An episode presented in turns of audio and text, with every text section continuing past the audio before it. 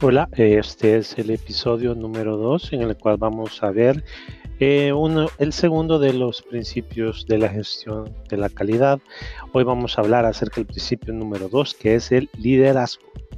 Bueno, todos sabemos que los líderes establecen la unidad del propósito y la orientación de la organización. Son ellos quienes deberían crear y mantener un ambiente interno en el cual el personal pueda llegar a involucrarse totalmente en el logro de los objetivos de la organización. El liderazgo, pues, sabemos que es la cadena que afecta a todos los directivos de la organización y que tienen personal a su cargo. Si se rompe un eslabón de esta cadena, pues se rompe el liderazgo de la organización. Y es también importante recalcar la diferencia entre un líder y un jefe nada más, ¿verdad?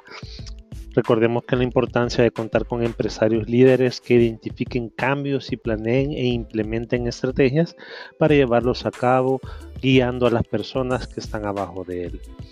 Porque el líder o los líderes son quienes llevan adelante el proceso del cambio, son quienes incentivan al personal para crear una política de calidad, son los que llevan adelante el proceso de implementación, definiendo los objetivos, estrategias y encauzando el proceso de documentación del sistema.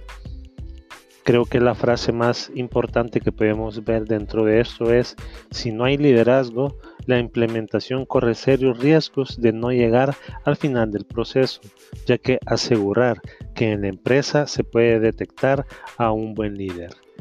Esto es todo por el segundo episodio eh, y nos vemos en los siguientes.